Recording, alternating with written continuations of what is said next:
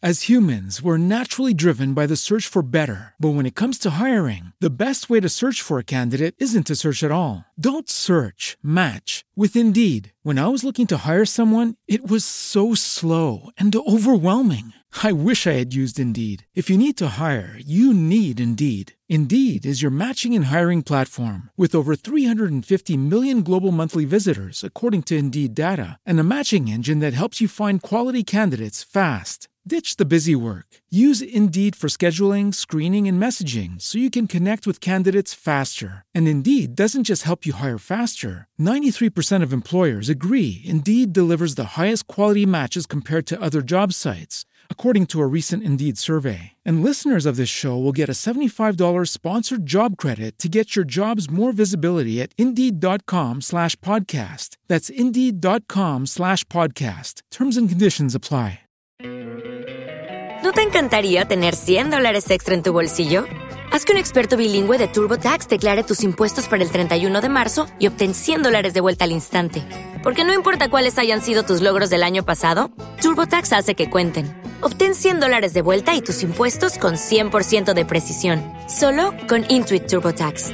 Debes declarar para el 31 de marzo. Crédito solo aplicable al costo de la presentación federal con TurboTax Full Service. Oferta sujeta a cambios o cancelación en cualquier momento.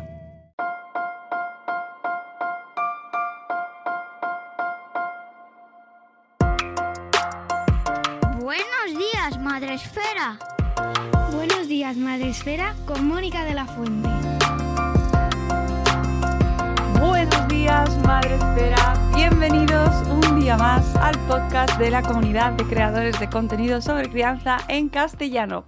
Hoy que es lunes y toca directo en Twitch, aunque no lo hacemos todos los lunes, pero hoy nos hemos pasado por el Twitch en directo para despertarnos un poco todos porque está costando mucho empezar la semana y además, eh, encima, yo no sé por tu zona, Alejandro, mm, pero por aquí por Madrid hace un mal tiempo horrible, horrible.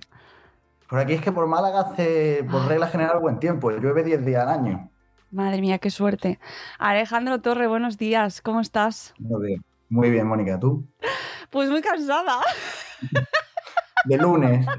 De lunes y además hemos tenido eh, el- los premios Madrefera este fin de semana, los entregamos el sábado y siempre que tenemos estos tipos de eventos y, y claro, los premios Madrefera son el evento grande del año. ¿eh? O sea, y aunque han sido online, este año no los hemos podido hacer presenciales, pero se viven con la misma intensidad y estamos un poco resacosos.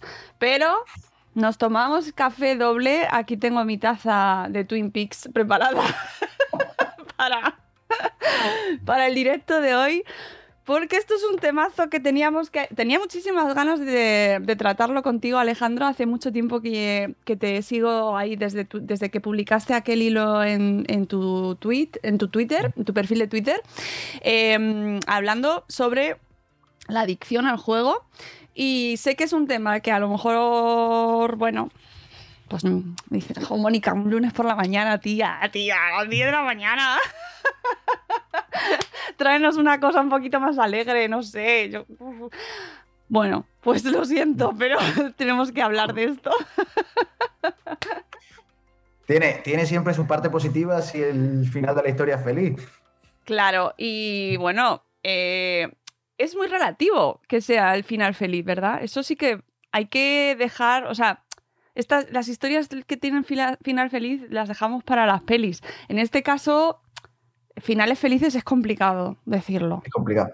Es complicado. Eso lo primero, porque estamos hablando de, eh, de, de adicciones y que son trastornos que, bueno, pues que nos pueden acompañar durante toda la vida. Con lo cual, ya vamos preparando el cuerpo, el programa.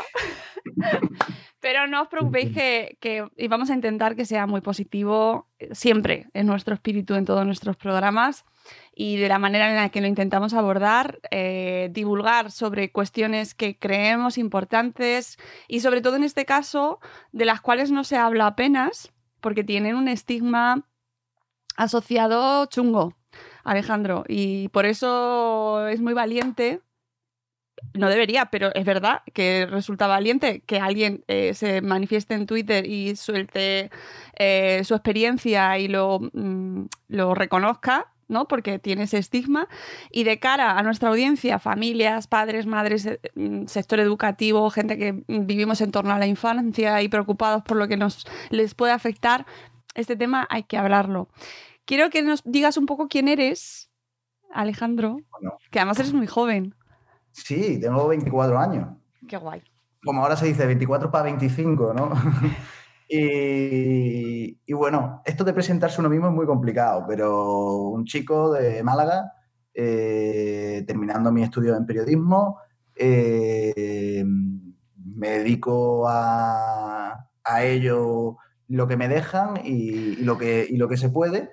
Y bueno, mm, en mis ratos libres pertenezco a una asociación, una asociación de jugadores en rehabilitación, porque un día pues tuve problemas con el juego y conseguí rehabilitarme. A día de hoy pues he hecho las tardes ahí echando una manilla a los chavales, a las chavalas, a las familias y bueno, también bastante activo en movimientos sociales y colectivos y, poco más, ¿eh? que tampoco yo sí, no tengo una vida muy interesante. ¿eh? ¿Te parece poco? Eh, además, me parece un ejemplo fantástico de que eh, siendo joven es que te doblo la edad. Entonces, pues para mí, pues eres joven, la verdad.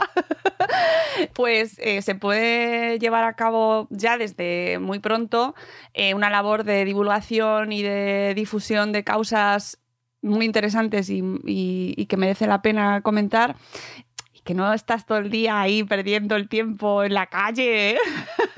sí, no, Aparte la importancia que tienen eh, ya no los medios de comunicación como, digamos, convencionales, sino este tipo de programas, el periodismo de participación ciudadana, porque muchas veces ah, se habla de cosas que, bueno, que los medios convencionales o no quieren o no conviene, ¿no? Y al final esa información sesgada en este tipo de programas no llega, llega información real. Mm, sí, además llega en píldoras muy, muy pequeñitas, o al menos es mi sensación también como periodista, siempre me quedo con ganas de, desarrollar temas o de, darle eh, la, importancia, justo además encontrando la audiencia que requiere, ¿no? centrándonos en, esa, en, qué puede aportar a ese nicho al que nos estamos dirigiendo. Por eso este programa me parecía tan importante y por eso quería contar contigo. Em, cuéntanos un poco eh, cómo surge, o sea, qué, es lo que te pasa a ti y por qué de repente un día mm, nos lo cuentas en Twitter, ¿vale? Un poco el proceso. Bueno, yo empiezo mm, a tener problemas con el juego a partir de los 16 años, que es cuando comienzo a entrar a salones de juego. A mí me viene un amigo que era bastante más mayor que yo en ese momento, él tendría 23, 24 años, un día recoge la puerta del instituto y me dice que, bueno, que ha ganado un dinero en una casa de apuestas eh, yo que a mi amigo no lo consideraba tampoco muy inteligente, pensé, bueno, pues si te ha ganado, eh, yo también tengo que ganar, ¿no? Entonces mm, me acerqué esa misma tarde, eh, jugué, eché 10 euros, 10 euros que me daba mi abuela los domingos, y a mí no me tocó.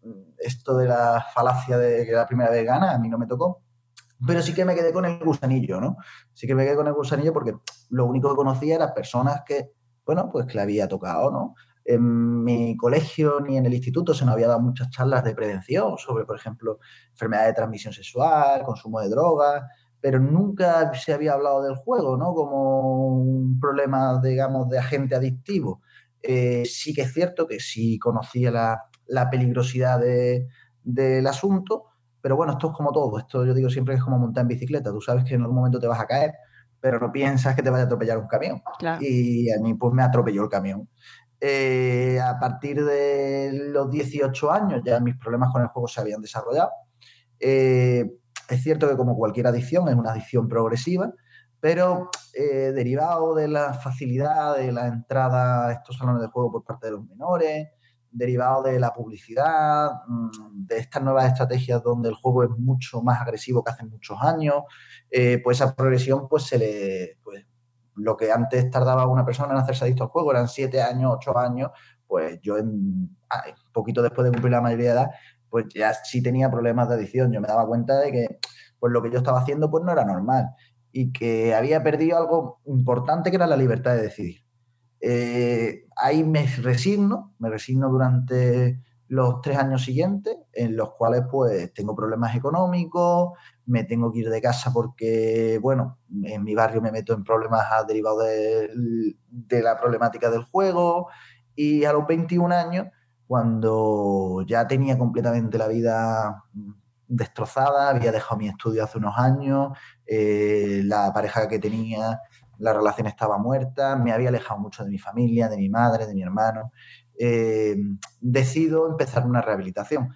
No decido, digamos, no sale de mí directamente, sale a raíz de una conversación que tengo con mi hermano, el cual estaba muy preocupado porque él decía que llevaba muchos años que no observaba al mismo Alejandro que él conocía y medio confieso, eh, al día siguiente me arrepiento de haber confesado, ¿no? Y digo que no quiero empezar una rehabilitación, pero sí mi familia ahí sí que me empuja. Entonces llego a una asociación después de haber buscado, porque todo esto pues explota la bomba en casa, bueno, ¿qué hacemos con el niño, no? Eh, lo ingresamos, lo mandamos a un psicólogo. Yo conocía mi asociación porque el primer año de carrera eh, me tocó hacer un trabajo sobre ludopatía y eh, había hecho un reportaje sobre ello. Entonces conocía que había una asociación sin ánimo de lucro en Málaga donde ayudaban a personas que tenían este problema. A mí me preocupaba mucho caer en una clínica privada donde, por ejemplo, mi madre había preguntado 500 euros al mes por el niño rehabilitarlo, ¿no? Y claro, yo decía, no puedo, ni mi familia se lo puede permitir, ni, ni yo me puedo permitir que, por ejemplo, vuelva a caer y que se me reproche que se me pague un tratamiento. Entonces, topé con esta asociación que la movían voluntarios donde también contaban con profesionales de la psicología, con un abogado, con una trabajadora social, donde no se me pidió nada a cambio por rehabilitarme y ahí comencé una rehabilitación que finalicé tres, años después. Ahora unos nueve meses que yo llevo, entre comillas, el alta, como yo digo, porque no, cuando hablamos de adicciones yo creo que hay que ser claros, ¿no? Son para toda la vida. Sí, sí, eso es, vamos, en general lo que los expertos eh, siempre siempre nos, nos dicen y, por eso hablábamos antes de, de, la, de eso, del término relativo del final feliz, porque claro, eh, bueno, pues son cuestiones que nos afectan durante toda la vida y que nos van a acompañar. Esto pasa con el tabaco. Eh, sin, sin mm, comparar ni menospreciar o, poner ranking de importancia en adicciones, pero nos, van, nos acompañan toda la vida. Eh, cuéntanos un poco cómo te das cuenta tú de eh, exactamente de, que estás, antes de ese proceso de, resignación, cómo, o, cuáles son los principales síntomas que te dicen incluso a ti mismo, o sea, mm, que tú te das cuenta de que has perdido el control. Bueno, yo creo el síntoma más tangible obviamente es la economía, es decir, mm, te das cuenta que estás empezando a encadenar trabajos precarios y que con tal de conseguir dinero para jugar, que lo que cobras en un día te lo gastas en un segundo. Entonces, económicamente sí que el, síntoma lo ves, ¿no?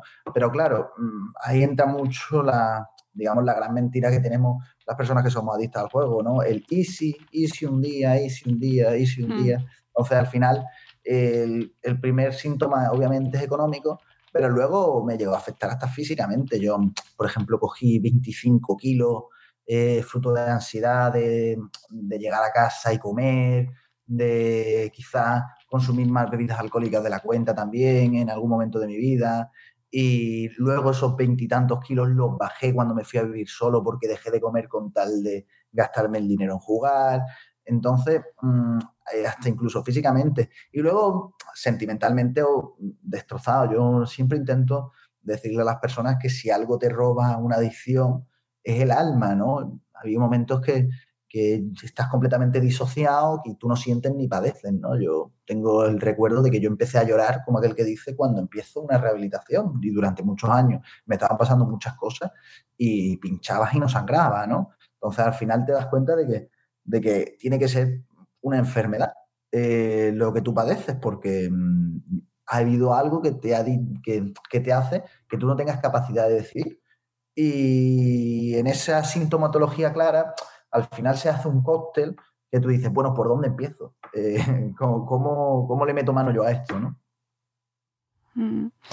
Y en tu casa, bueno, ya nos has dicho que te fuiste de casa, pero em, ¿cómo fue ese proceso? ¿Cómo, cómo se fueron planteando em, este tema? Bueno, y ya especialmente luego después cuando ya lo cuentas, que, me parece que es algo como que a, mucha gente le pasará, no solo con el juego, sino con otro tipo de adicciones, ese momento que hacemos ahora y que no se entere nadie.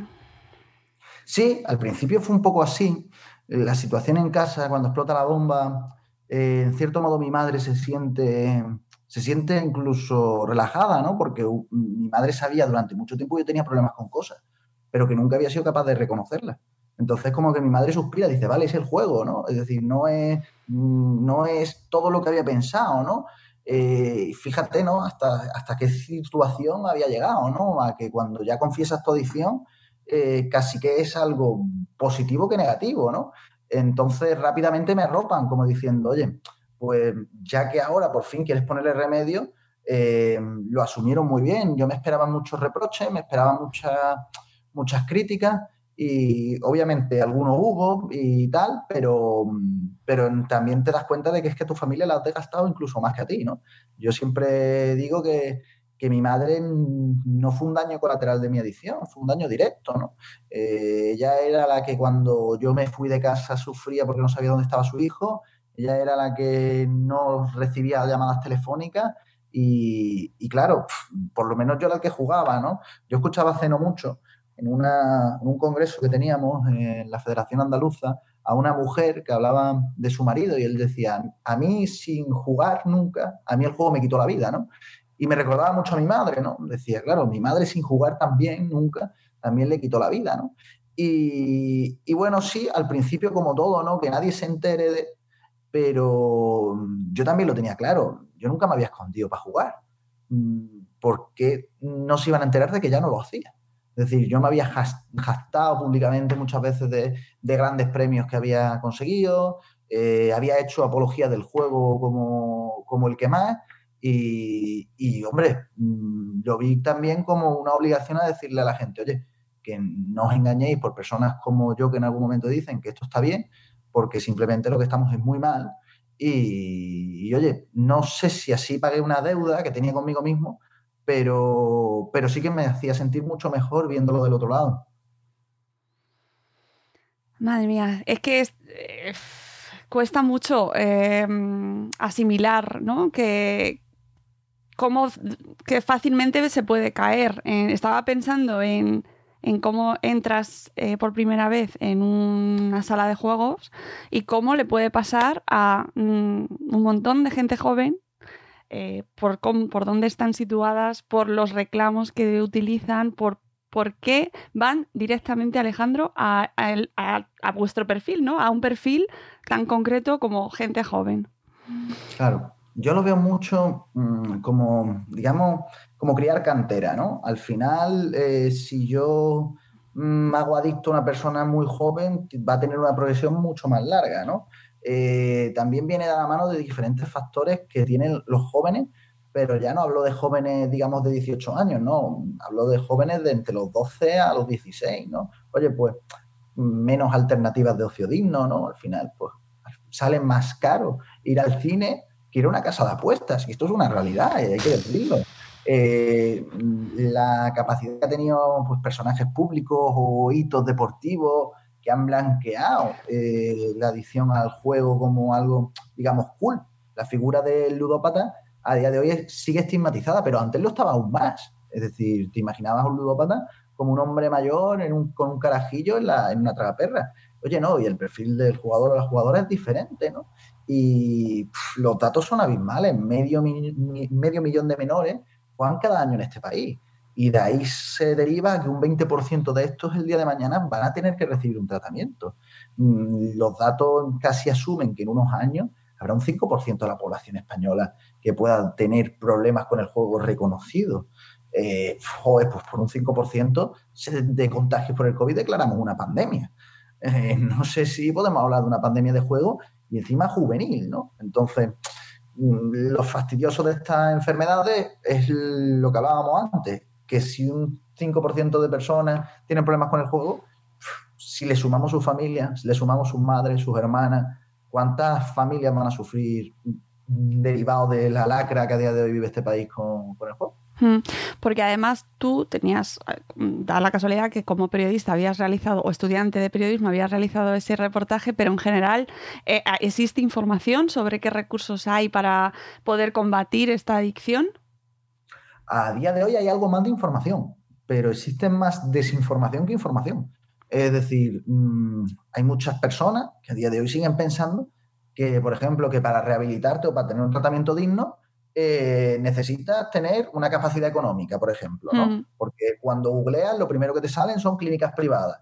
Eh, clínicas privadas que, oye, que harán un trabajo magnífico, ¿no? Pero que tenemos que mm, decirle a la gente que hay sitios donde, independientemente de tu ingreso, debes recibir un tratamiento porque es una obligación, ¿no? En un estado, digamos, de bienestar. Después, contar con la con que históricamente la salud mental eh, siempre se ha valora muchísimo, ¿no? Mm. Eh, por ejemplo, hay un dato que el otro día me sorprendía mucho, hablaba con una periodista del diario Español, que le decía, oye, es que el, índice de mortalidad mayor de los jóvenes son los suicidios.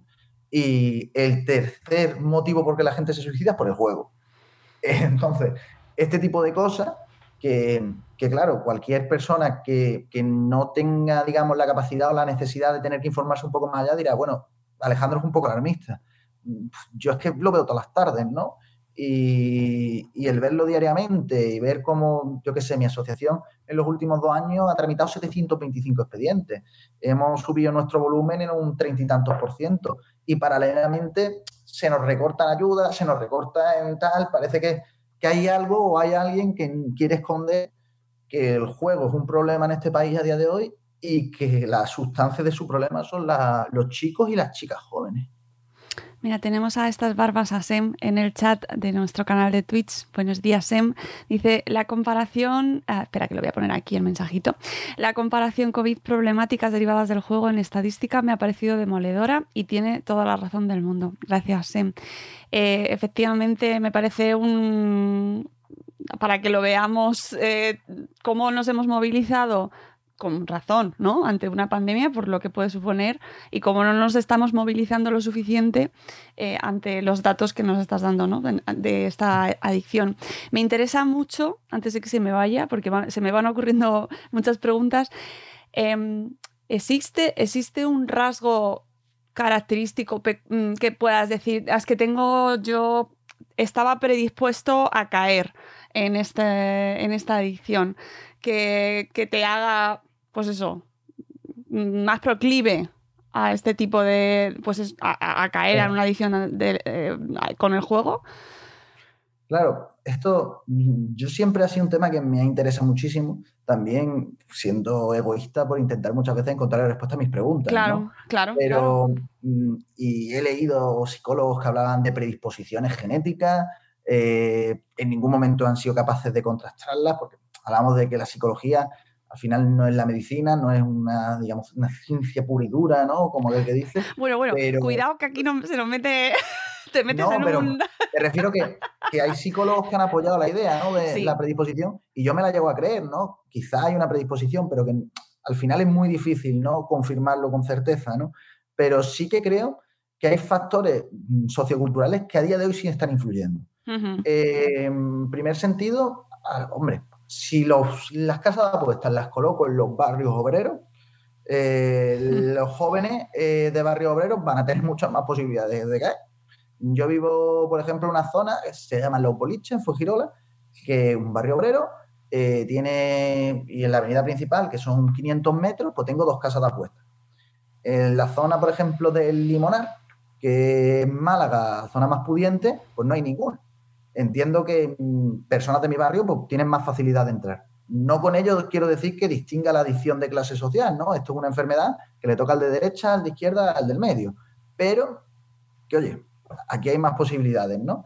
También creo que la precariedad que viven los jóvenes influye muchísimo, porque fíjate, fíjate yo veía los anuncios de las casas de apuestas y había algunos que me hacían, me hacían relativamente gracia cómo se exponían, ¿no? Decían, oye, los primeros 20 euros gratis, ¿no? Y decía, ¡buah! Es como la droga, ¿no? Pues la primera dosis gratis, a ver si tú te enganchas, ¿no? Eh, claro, entiendo que la, gente joven que esté precarizada económicamente, si le pintamos el juego como la gallina de los huevos de oro, ese factor también va a influir muchísimo, ¿no? Y luego, hombre, creo que detrás de la adicción al juego hay cosas, ¿no? Ya sea al juego, a la cocaína, al tabaco, a lo que sea, Hmm. siempre hay algo que esconde. Entonces, creo que los factores personales, que uno haya, pues, oye, yo por ejemplo, no tuve una, tuve una infancia preciosa, con una madre maravillosa, pero bueno, una adolescencia un poco más complicada, eh, donde fallece mi mejor amiga, donde mi madre tiene un cáncer, donde mi padre se va de casa. Oye, pues mm, yo no culpabilizo a eso de, de mi adicción, pero entiendo que tiene que influir, ¿no? También a mí me pasa eso, hay otros chicos o chicas que sufren acoso escolar, hay chicas o chicos con trastornos de la alimentación, hay, cada, cada uno arrastra su mochila y eso yo creo que también influye muchísimo. Sí, sí, esto me parece muy importante recalcar lo que mm, trataremos. eh, mi idea es tratar este tema también con un psicólogo profesional sanitario dedicado, espe- especializado en este tema, para que nos dé este punto de vista y es desde ese enfoque, porque para eso están especializados en tratarlo desde, desde ahí. Pero sí, bueno, pues que puede provenir de diferentes factores que cada experiencia mm, tiene, hay, cada persona tiene su bagaje y que puede influir, pero que siempre hay algo o, o no. A lo mejor surge porque el, el juego en sí es adictivo. No existe una. una eh, no, no hay una personalidad más proclive que otra. No lo sé. Claro, a ver, eh, ahora que se habla mucho del juego responsable, la mejor responsabilidad es no jugar. Oh, eso, eh, mira, ahí has dado la frase que es que más me puede irritar del mundo. Es como el, Claro. consumo, de, el consumo de alcohol responsable. Claro, es decir, o, o consumo, consume usted sustancias, pero de forma responsable. Eh, eh, pues en el caso del juego, lo mejor es no jugar. Es potencialmente adictivo y independientemente de esos factores que hablábamos, Claro. mm, todo, nadie está exento de, de caer, ¿no? Al final, eh, si partimos de la base, y ahí los psicólogos eh, lo saben muy bien, y, y fueron, por ejemplo, los, los profesionales que a mí personalmente me salvaron la vida, que yo siempre digo que mi psicóloga Raquel es un ángel que se cruzó en mi camino, eh, siempre me decía, oye Alejandro, si esto es una enfermedad, eh, tú las enfermedades no las eliges. Y, y ese proceso también de desculpabilizar, ¿no? Al final hay que cambiar mucho la visión, ¿no? El estigma no tiene que estar en la persona que padece la enfermedad, sino en el agente adictivo. ¿no? Claro. Es importante, ¿no? Sí, sí, que, que independiente, o sea, que, que podemos, que tenemos que cuidar las experiencias que vivimos, y esto yo me refiero a padres, madres, educadores, ¿no? Eh, cuidar ese entorno que para que esta para que nuestros hijos pues tengan la infancia o la juventud o, o la vivencia más cómoda posible, pero que luego además independientemente de eso, en sí el hecho de jugar ah, eh, de, eh, tiene sus riesgos, no está exento de, sus riesgos, eso lo sabemos. Claro, dejándolo claro. Y que no nos deja, que no nos confundan, es que eso me parece importantísimo. El tema de lo del, lo del juego responsable es que es una trampa tan grande. As humans, we're naturally driven by the search for better. But when it comes to hiring, the best way to search for a candidate isn't to search at all. Don't search, match with Indeed. When I was looking to hire someone, it was so slow and overwhelming. I wish I had used Indeed. If you need to hire, you need Indeed. Indeed is your matching and hiring platform with over 350 million global monthly visitors, according to Indeed data, and a matching engine that helps you find quality candidates fast. Ditch the busy work. Use Indeed for scheduling, screening, and messaging so you can connect with candidates faster. And Indeed doesn't just help you hire faster. 93% of employers agree Indeed delivers the highest quality matches compared to other job sites, according to a recent Indeed survey. And listeners of this show will get a $75 sponsored job credit to get your jobs more visibility at Indeed.com slash podcast. That's Indeed.com slash podcast. Terms and conditions apply. ¿No te encantaría tener 100 dólares extra en tu bolsillo? Haz que un experto bilingüe de TurboTax declare tus impuestos para el 31 de marzo y obtén 100 dólares de vuelta al instante. Porque no importa cuáles hayan sido tus logros del año pasado, TurboTax hace que cuenten. Obtén 100 dólares de vuelta y tus impuestos con 100% de precisión, solo con Intuit TurboTax. Debes declarar para el 31 de marzo. Crédito solo aplicable al costo de la presentación federal con TurboTax Full Service. Oferta sujeta a cambios o cancelación en cualquier momento. Claro. Sí, sí, no, además, a mí me hace mucha, mucha gracia porque digo, entonces, las personas que hemos jugado, que éramos irresponsables.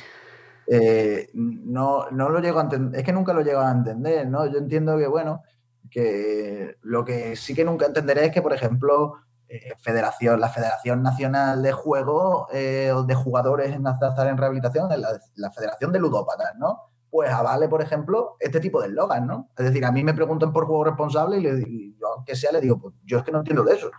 Yo entiendo que es el mejor juego el que no se tiene. Claro, es que es así. Es que cualquiera que lo compare con otra adicción te va a decir que mmm, si tienes adicción al tabaco, no puedes volver a, a usar, a, a, coger un cigarro. No existe sí. el consumo responsable de tabaco. No, claro, es que al, al, final también viene muy de la mano de, la, de esto que ahora suena mucho, ¿no? De esta responsabilidad social de las empresas con. Eh, ostras, pues en, entiendo que hay empresas que, que que tendrán una responsabilidad social muy amplia, pero hablar de responsabilidad social de empresas que lo que hacen es fastidiar socialmente, eh, a mí muchas veces son como dos trenes chocándose en mi mente, ¿no? Sí, además estoy pensando, por ejemplo, en esas empresas que patrocinan equipos de deporte, pues de fútbol, por ejemplo, ¿no? De la liga o de baloncesto, de, eh, que, cuyo público son hay muchísima gente joven, muchísimos niños, muchísimas niñas y que están patrocinados por casas de apuestas y juego, claro. eh, de juego online. Que además ahora hablamos claro. de, podemos hablar de juego online, Alejandro, porque... Claro, no... fíjate, yo me acordaba el otro día eh, que fui a la, a la, Rosaleda y veía chicos muy jóvenes con la camiseta del Málaga y, eh, y aquí ponía William Hill. Y claro, tú dices, ostras, es que en cierto modo si lo ves desde un, de un trasfondo, estás haciendo que un menor de edad luzca en su camiseta una casa de apuestas, ¿no? Es decir, que por, que por lo menos se podría haber mirado que por lo menos las tallas S no las llevaran, ¿no? Ya. Claro, y habrá, pero eh, habrá quien no, no, vea el problema. Es complicado verlo, ¿eh? Yo lo entiendo, ¿eh? Que, que, si no te interesa el tema o tal, pues se mire para otro lado o no, o no, o no quieran verlo. Claro, pero... Es normal. Mm, es, la, es nuestra intención con este programa despertar esa chispa de indignación al, al observar ese tipo de, comportamientos, porque eh, el juego online, estábamos hablando en tu caso de las casas de apuestas, pero ¿qué pasa con el juego online? Online es peligroso, eh, goza del anonimato, mmm, que eso creo que es un factor primordial. Eh, goza de la capacidad de poder jugar desde cualquier punto. Mm, entonces, también cuando hablo de juego online, me gusta también destacar temas de videojuegos, ¿no? Eh, también estos nuevos videojuegos que incentivan a los chavales y las chavalas jóvenes a, compras, a sorteos, es muy peligroso, ¿no? De todas formas, el juego online en España, si hablásemos de apuestas, eh, es fácil burlarlo, ¿no? Es decir, es tan sencillo como un niño que le coja el DNI a la madre y, y se haga una cuenta. No pasa ninguna verificación mucho más allá, ¿no? Entonces, los niños, de, los niños o las niñas pueden apostar de forma online. Eh, y bueno, sí que es cierto que ellos llevan operando en España desde 2010. Eh, en la época de Zapatero fue la, cuando se le concede las licencias y al principio no se vio como un problema, porque una de las cosas que tenía el juego online era que tú no tenías inmediatez de cobro. Es decir, cuando tú jugabas eh, y ganabas dinero, tardaban tres o cuatro días en hacerte el giro bancario. Entonces, eso a los jugadores pues no les gustaba. Oye, yo juego y quiero mi dinero ya. Eh, ¿Qué pasó? Que fueron muy inteligentes. Eh, si nos damos cuenta, ahora cada vez que pasamos por una casa de apuestas ya no se llaman salón de juegos Manolo, se llama Codere o Sporting. Entonces, claro, ¿qué hicieron? Colocarte una casa de apuestas debajo de tu casa para que cuando tú jugaras online pudieses ir a cobrarlo en el momento, debajo de tu casa. Y claro, en la boca del lobo también, porque lo cobras dentro de otra casa de apuestas, ¿no? Y fue entonces cuando ya todo se puso paralelo, ¿no? El juego online, por ejemplo, está muy utilizado por parte de las administraciones públicas, por parte de los políticos, para muchas veces no señalar a la raíz del problema. Cuando, ostras, si quiero, digamos, fastidiar, entre comillas, al juego online, eh, vámonos a las bases, qué es lo que ha hecho que esto prolifere. Y aparte, hablamos de empresas que, bueno, aparte de que tributan de otra forma en España, con dobles tributaciones, con su sede en Malta, eh, que eso quiero, creo que es destacable porque aquí después cada todos nosotros eh, pagamos como cualquier hijo de vecino. Eh, hablamos también de fondos buitres. Sportiu, que es quizás la casa de apuestas más reconocida y que ha patrocinado los clubes de fútbol españoles, pertenece a Blackstone. Blackstone es un fondo buitre que bueno, tiene, yo que sé, 1.870 y tantas viviendas de protección oficial, compras a tocateja, eh, tiene dinero, compró 91 millones de acciones a una acción de Bankia, eh, es decir, una empresa que, no es nacional, que viene de fuera y que aparte, ostras, es que tiene un trasfondo muy grande, ¿eh? Y, mm, poco positivo también. o sea que... yo muchas veces pongo un ejemplo que, que es rocambolesco, pero que puede pasar. al final, si estas empresas pertenecientes a fondos buitres se instauran en mi barrio, puede pasar que la misma empresa la cual me ha dado la adicción sea la misma empresa que compre mm, quizás una deuda que tengo yo con Cofidis por haber pedido dinero y puede ser la misma que compre mi deuda hipotecaria y me termine desahuciando. ¿eh? Es que aquí hay muchos intereses detrás del juego y es un círculo vicioso. Hmm. Eh, ¿Tenemos que tener cuidado aunque no haya dinero? en el proceso de juego? Sin duda. Además, ahí haciendo un alegato de mucho cuidado, sobre todo a, y ese mensaje va más a las madres y a los padres que a los niños, ¿no? Eh, con los videojuegos. Es decir, eh, la, digamos, la progresividad también que hablábamos antes de las apuestas, también la están viviendo los videojuegos. Eh, y hablamos de videojuegos que antiguamente, yo recuerdo, yo nunca he sido muy de videojuegos, ¿no? Pero yo recuerdo, yo me compraba un juego lo ponía en la consola, mi juego tenía X episodios y una vez terminaba los episodios se acababa el juego. Eh, introduciendo la modalidad virtual, introduciendo que parece que así que es un campo de sociabilidad, introduciendo también que mientras más dinero te gastes en el juego, eh, más vas a avanzar, refuerzos intermitentes tales como con eso lo hacen juegos tan Mm, tan sonados como el Fortnite, ¿no? Estaba pensando justo en ese. Si te conectas hoy, eh, ganas una gema más para que puedas comprarte tu traje. Claro, ¿qué estás haciendo? Que el chico o las chicas se tenga que conectar todos los días. Un refuerzo intermitente constante. Mm, eso es ludopatía, ¿eh? Es decir, puedes invocar en una ludopatía. No decir que todos los niños o niñas que juegan al Fortnite son ludopatas, no. Claro. Obviamente no. Pero que hay que echarle un vistazo. Hay parámetros en Internet, muchísimos psicólogos que han hablado de cuál es digamos, el tiempo perfecto que unos niños o unas niñas deben dedicar a jugar. Nosotros somos ludosapiens, es decir, nosotros aprendemos a leer jugando, aprendemos, no hay que demonizarlo, pero sí con mucho ojo.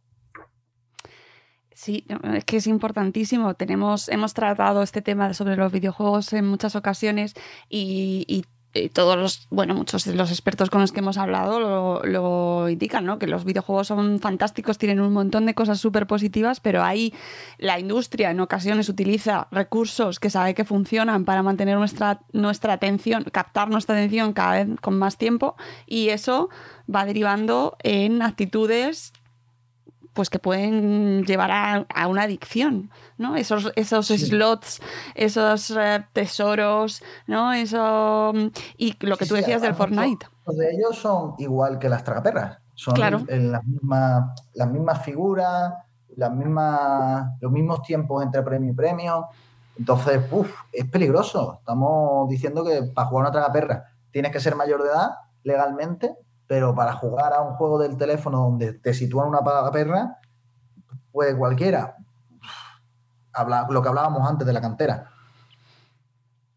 Hmm, sí, y esto para, pues eso, para la gente que nos estáis escuchando eh, y padres, madres y mundo educativo, pues sin demonizar nada, Obviamente, además, tenemos un montón de podcasts sobre videojuegos fantásticos y súper positivos, pero también incluso en esos podcasts nos lo han dicho. Hay que tener cuidado, hay que controlar, hay que saber qué videojuegos se están utilizando.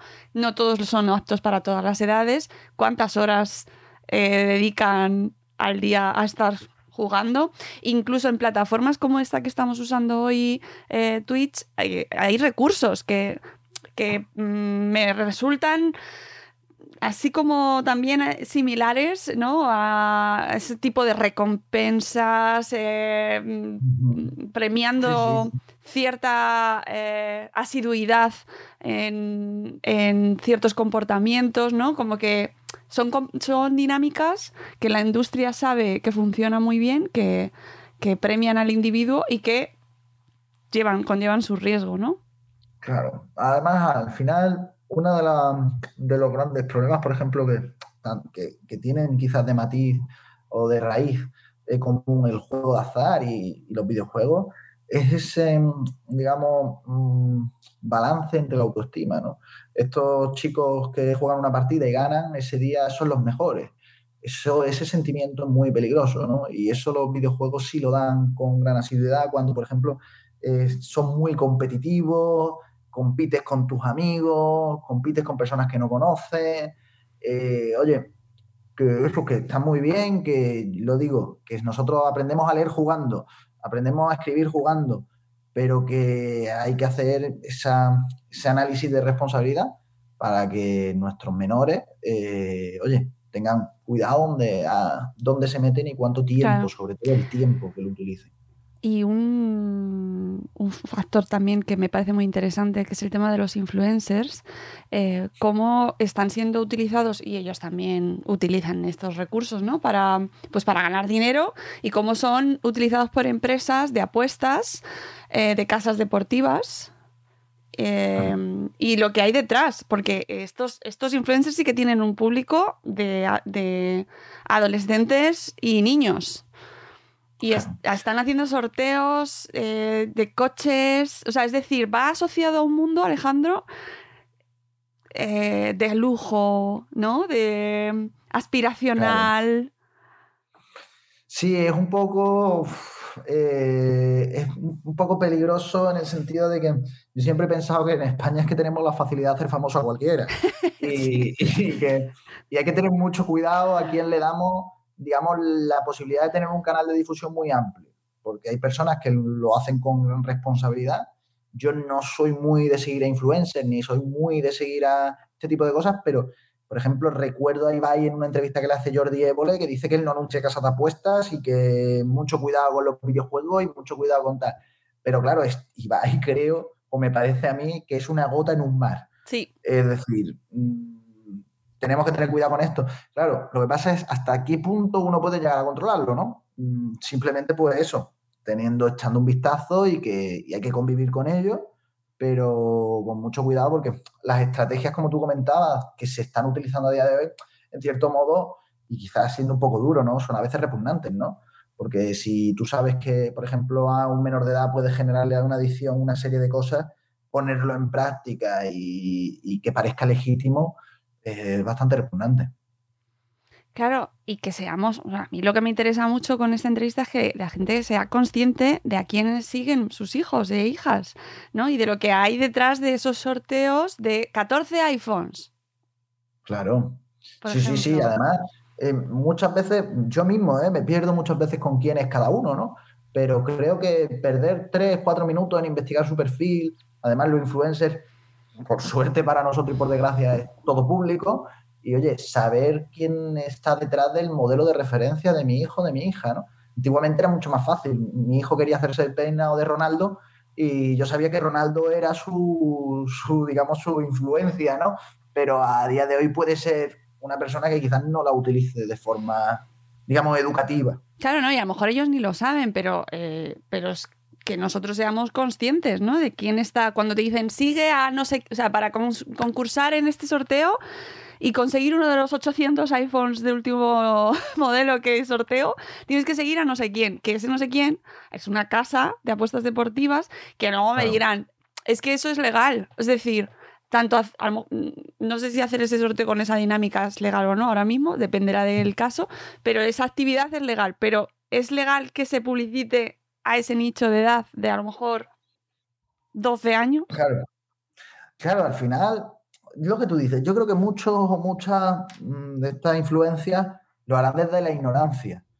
Pero si entre todos hacemos les hacemos también una labor pedagógica, eh, quizás muchos de ellos no lo harían. ¿eh? Yo creo que hay gente que hace cosas porque no sabe eh, el trasfondo que tiene, ¿no? Pero, claro, hay que, oye, decirle a este tipo de personas cuando hacen las cosas mal, oye, que esto está mal, que tampoco pasa nada, que todo el mundo nos equivocamos y la crítica siempre es constructiva, ¿no? Pero, ¿hasta qué punto es legal? Es que, claro, esto hay tantas trabas, ¿no? Ya. Ahora con salió el decreto de, juego donde la publicidad se va a regular y donde se ha regulado, hemos mandado la publicidad de juegos de 1 a 5 de la mañana, pero uff, y de 1 a 5 de la mañana, si son los programas deportivos con mayor point time, son a esa hora. Eh, yo en el momento que se legisla y las patronales están muy de acuerdo con lo que se legisla, siempre dudo de la eficacia de la ley. Ya. Eso es complicado. sí, nos deja un poco así con pocas expectativas positivas, pero bueno, vamos a, ir terminando con el, eh, el espíritu de, bueno, eh, se puede cambiar, eh, hay esperanza, se sale. ¿Qué perspectiva hay una vez te has encontrado con esta situación? Aquellas familias que lo están viviendo qué pasos hay que hacer y qué, proceso se, sigue para salir de ahí. Pues fíjate, para, yo creo que es importante destacar el cómo no llegar, que quizás ahí tenemos que hablar de la prevención y de la educación, no solo a nivel educativo en los institutos, sino que creo que es importante la educación en casa y hablar sin tabú de este tipo de problemas. Eh, y en el caso de que se caiga o no se caiga, que eso no pasa nada, ¿no? Eh, erradicarlo, ¿no? Es decir, ¿cómo erradicamos esto? Mediante una rehabilitación. Que obviamente hablábamos de que no se cura, ¿vale? No se cura, pero esto se para y se puede parar para toda la vida, ¿no? Nosotros, los porcentajes que nosotros bajamos en nuestra asociación es que un 97% de las personas que hacen el tratamiento y lo concluyen con eficacia no vuelven por ahí nunca más alegando tener problemas con el juego. Vuelven por ahí para tomar café, pero para decir que han vuelto a jugar, no. Entonces, creo que son porcentajes altos para hablar de lo que decía antes, que sin ser una ciencia exacta. Eh, empezar una rehabilitación donde no solo cambie eh, tu estilo de vida, sino también tus actitudes, tu capacidad de afrontamiento de problemas, tu autoestima, te refuerces a ti mismo, ¿no? Yo pienso que una rehabilitación es un parón en tu vida, que es un derecho y un privilegio. Un derecho porque eh, creo que todo el mundo tiene ese derecho a cambiar, ¿no? Independientemente de, de las circunstancias que haya vivido. Y un privilegio porque, por desgracia, hay mucha gente que nunca llega a una rehabilitación, ¿no? Y se tiran pues divagando por, las calles o por el mundo sin nunca encontrar remedio a su problema y eso sí me parece triste. Mm. Me estoy acordando precisamente de un capítulo de un, de un libro que tenemos eh, programas sobre ello. Eh, eran entrevistas de eh, jóvenes y adolescentes con altas capacidades y uno de ellos, debido a la incapacidad o, el, proceso que había vivido en su juventud de, no poderse integrar o no haberse sentido integrado en su entorno, eh, había desarrollado una adicción al juego siendo teniendo altas capacidades ¿eh? es decir, puede darse en circunstancias muy variadas, no es un signo de debilidad eh, de la persona, ¿vale? Que esto quitar ese estigma y esa culpabilidad que, silencia en muchas ocasiones, no, porque no lo voy a contar, ¿no? Que pues, me van a mirar de otra manera. Y que la familia también, pues que esto puede surgir por muchas, por muchas eh, circunstancias diferentes, pero que existe opciones. Sí, sí, además eso, que esto no se elige, es decir, que yo era un tío normal, con una vida normal, que en mi casa no había dado más problemas que lo normal y, bueno, y mis compañeros y mis compañeras igual. Sí, destacar también, eh, porque creo que es importante ¿no? cuando hablas de ese estigma, incluso ese estigma que hay también en la mujer ludópata, ¿no? que es lo dobla. ¿no? Eh, había otro día, el otro día leía que la mitad de las mujeres que son jugadoras reciben maltrato de género, ¿no? brutal. Parece que si un hombre se gasta el dinero de su familia, vamos a ayudarlo y si una mujer se gasta el dinero de su familia, a la largo de casa, ¿no? Es duro, ¿no? Y ese estigma las mujeres la viven por dos. Así que ahí romper una lanza a favor de que también las mujeres, que es una edición que no distingue de género, ¿no? Y ahí los hombres, los padres, los hermanos, Eh, yo como hombre también me meto en el saco, da un paso adelante a decir, oye, ¿por qué a los hombres sí les vamos a ayudar y a las mujeres no? Por favor, estamos locos. Que está como más Eh, estigmatizado aún, ¿no? Claro, es que si el hombre sufre un estigma, la mujer lo sufre por dos. Pero en general, como en todo, ¿no? Por desgracia, no siempre lo tienen más complicado. Sí, tenéis un episodio en el podcast eh, que, que es que me, me impactó muchísimo sobre la maternidad y el alcoholismo. Que, pff, que, eh, Sí, brutal. me acuerdo, era Berta, ¿no? Que decía que, que le habían dicho que era mala madre, ¿no? Y, y que una sociedad que le había dicho bebe, bebe, bebe, y luego cuando bebió era una borracha, ¿no? Y, era mala madre y era mala... Y cuando... la- y, la carga, y la carga que esa mujer tenía y, todo lo que tenía que aguantar por el hecho simplemente de ser madre, ¿no? Eh, es fastidioso, ¿no? Llegar a pensar que seguimos en una sociedad muy injusta y que hay muchos derechos que aunque haya gente que diga que se han conseguido, ¿no? Que se tienen que seguir combatiendo. Mm, Sí, sí, no, eh, es interesantísimo. Y a mí me, es que además es un tema que me interesa mucho porque además estás el doble de silenciado, se habla muchísimo menos aún de eso. Y en el caso de la adicción al juego, pues es que yo creo que tenemos todos como... eh, y además los datos eh, dicen que son, en general, afectan más a los hombres que a las mujeres. Pero también es verdad que es que de las adicciones al juego de las mujeres se habla mm, muy poquito, precisamente por esa porque es que es, es que es como peor, o sea, es decir, encima estás dejando a tus hijos para irte a jugar, ¿sabes? Sí, sí. Ya, y, y claro, los datos son peores, yo muchas veces creo que porque también mm, por ese doble estigma acuden menos mujeres a rehabilitación. Claro, sí, que no sabemos hasta no sabemos realmente, digamos, el dato escondido. Eh, porque mm, yo he estado en muchos sitios donde se ha jugado, donde he visto mm, bastante igualdad, entre comillas, entre las personas que estaban jugando en cuanto a género. ¿eh? Hemos ido a jugar a un salón de juego y he tenido dos chicas al lado, dos chicos al lado, ¿no? Que los porcentajes posiblemente sean mayor hombres que mujeres, vale, pero que no significa que las mujeres no jueguen y, mucho menos que no, tengan, no tienen ese doble estigma del que hablamos. Claro, y que los eh, la problemática que te puede llevar o empujar a esa adicción nos afecta, va afectando de la misma manera o de, o de cada manera, ¿no? A tanto a hombres como a mujeres, y que eso es lo que hay que atajar, es decir, esa, esa presión social, ¿no? Esa crisis que estamos inmersos ahora mismo y que los momentos críticos son los que se, está, se ha visto que empujan más a, a Sí, sí, refugiarte. Y fíjate que nosotros teníamos en, es- en el programa ese del podcast de Dímelo a la cara una entrevista también a, Marina, que era una, una chica jugadora. Y ella me comentaba en el programa, a mí me han ofrecido dinero por acostarme con un hombre. Claro, yo siendo jugador también, a mí nunca me ha pasado, ¿no? Es decir, mm, mucho ojo porque encima tienen la- las posibilidades de que las consecuencias del juego sean aún peores, ¿no? Y, y se te abren las carnes porque dices, ostras, pero eso, eso ha podido pasar al lado mío, yo no me he enterado. Ya.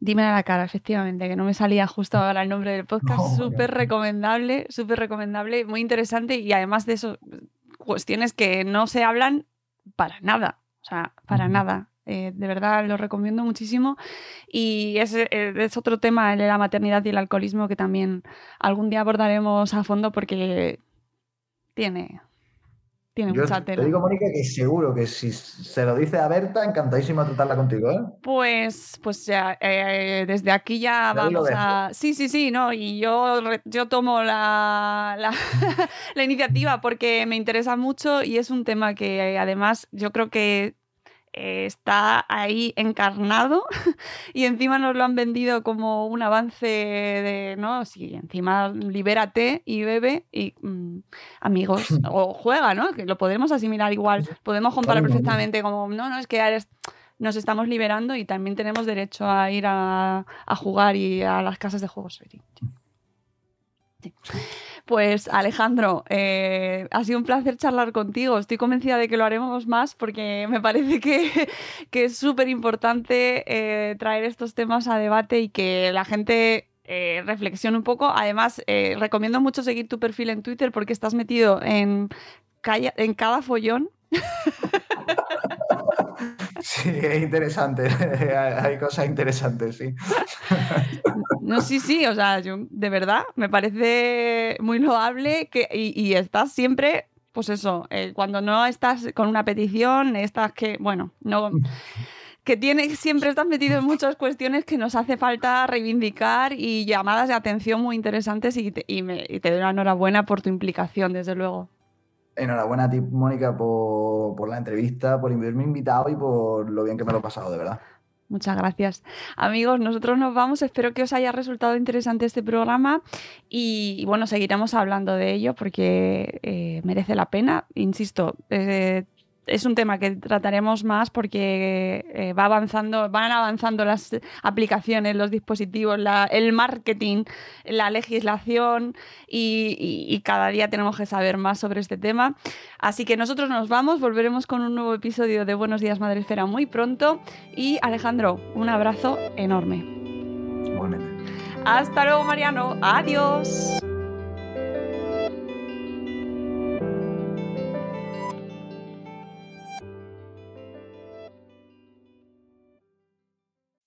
As humans, we're naturally driven by the search for better. But when it comes to hiring, the best way to search for a candidate isn't to search at all. Don't search, match with Indeed. When I was looking to hire someone, it was so slow and overwhelming. I wish I had used Indeed. If you need to hire, you need Indeed. Indeed is your matching and hiring platform with over 350 million global monthly visitors, according to Indeed data, and a matching engine that helps you find quality candidates fast. Ditch the busy work. Use Indeed for scheduling, screening, and messaging so you can connect with candidates faster. And Indeed doesn't just help you hire faster. 93% of employers agree Indeed delivers the highest quality matches compared to other job sites, according to a recent Indeed survey. And listeners of this show will get a $75 sponsored job credit to get your jobs more visibility at Indeed.com slash podcast. That's Indeed.com slash podcast. Terms and conditions apply. With the Lucky Land slots, you can get lucky just about anywhere. This is your captain speaking. Uh, we've got clear runway and the weather's fine, but we're just going to circle up here a while and uh, get lucky. No, no, nothing like that. It's just these cash prizes add up quick. So I suggest you sit back, keep your tray table upright, and start getting lucky. Play for free at LuckyLandSlots.com. Are you feeling lucky? No purchase necessary. Void where prohibited by law. 18 plus terms and conditions apply. See website for details.